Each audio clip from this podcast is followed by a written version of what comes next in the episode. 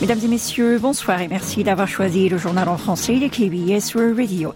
Voici tout de suite les principaux titres de ce mardi 13 février. CSIS, Séoul, Washington et Tokyo pourront maintenir leur coopération trilatérale même après l'éventuelle réélection de Trump. Vente de smartphones. Samsung numéro 1 en Corée du Sud en 2023. Et enfin, une étude sur le tourisme vient de sortir. Les étrangers voyagent seuls et font moins de shopping. Restez à l'écoute. Vous êtes en compagnie de Oh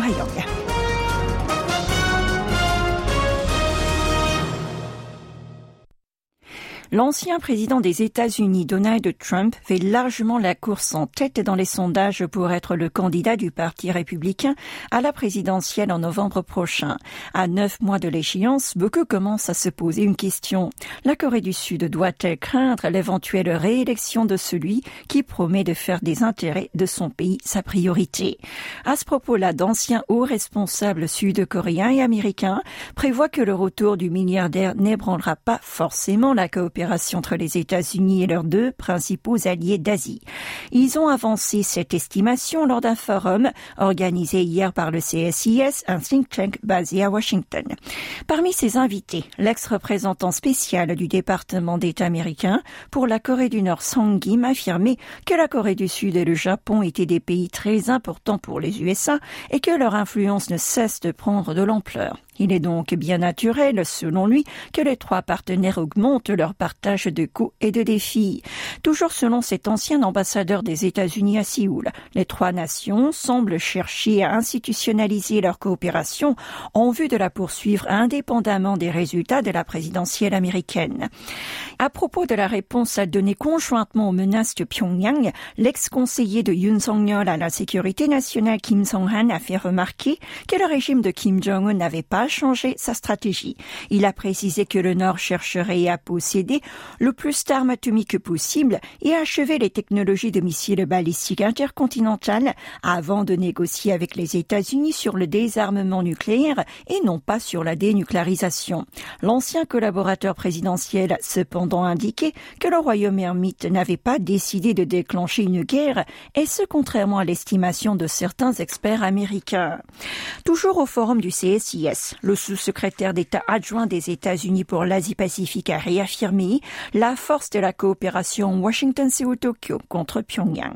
En effet, il a annoncé que son pays travaillait plus étroitement avec ses alliés, et ce afin de convaincre le royaume ermite de cesser ses provocations et sa coopération militaire avec la Russie.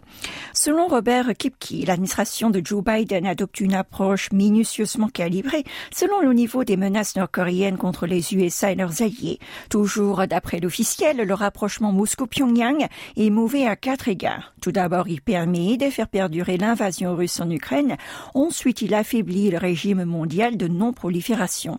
Aussi, il incite les conduites imprudentes du régime de Kim Jong-un et tout cela en violant plusieurs résolutions du Conseil de sécurité des Nations Unies, qui, a pourtant tenu à rappeler que son pays est resté ouvert au dialogue avec le pays communiste et c'est malgré une série inédite de tirs de missiles balistiques et ses multiples rhétoriques belliqueuses.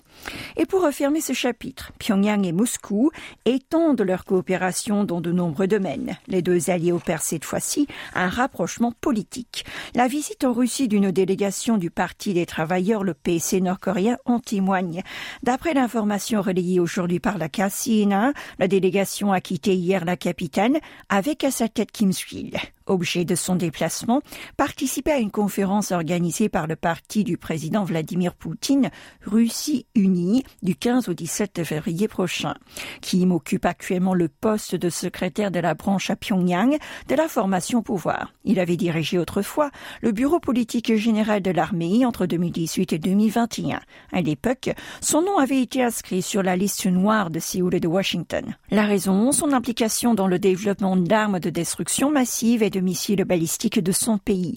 Les deux pays voisins, isolés par la communauté internationale et sous le coup de sanctions économiques, continuent ainsi de multiplier leurs échanges depuis la rencontre en septembre 2023 entre Kim Jong-un et Poutine.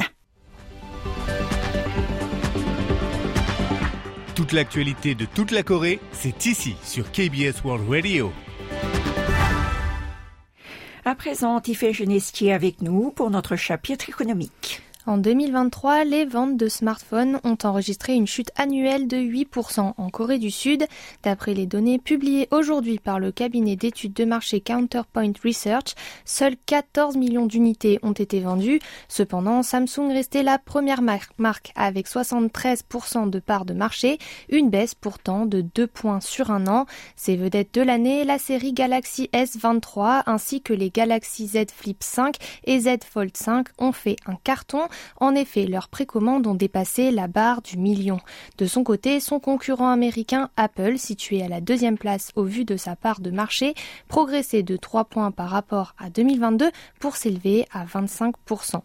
Et nous nous envolons pour l'Europe maintenant. 157 026, c'est le nombre de SUV Kia Sportage qui a été vendu l'année dernière. Selon le constructeur automobile sud-coréen, il s'agit d'une augmentation de 11,9% en un an et c'est la première fois que la barre des 150 000 est franchie. Cette belle performance s'explique en grande partie par la vente depuis 2021 du modèle hybride. Depuis 2007, la Kia Sportage est fabriquée sur le vieux continent dans une usine en Slovaquie. Avec la fin de la pandémie de Covid-19, les étrangers reviennent en masse en Corée du Sud et on constate un changement dans leur façon de voyager, tout comme de dépenser.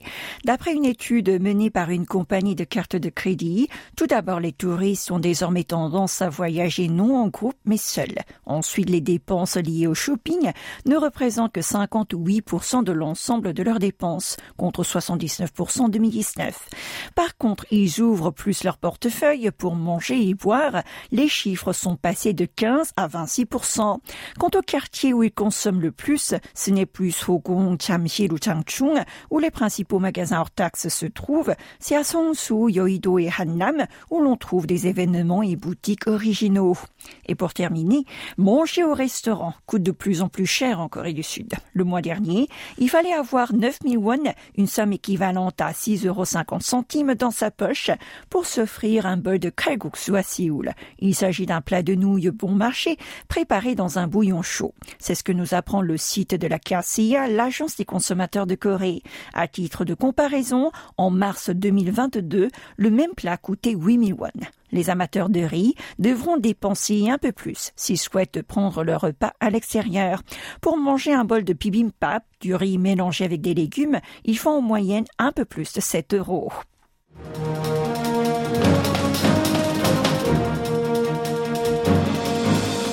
C'est la fin de ce journal. Merci de nous avoir suivis. Vos commentaires sont les bienvenus. Retrouvez-nous sur Instagram KBS Word French.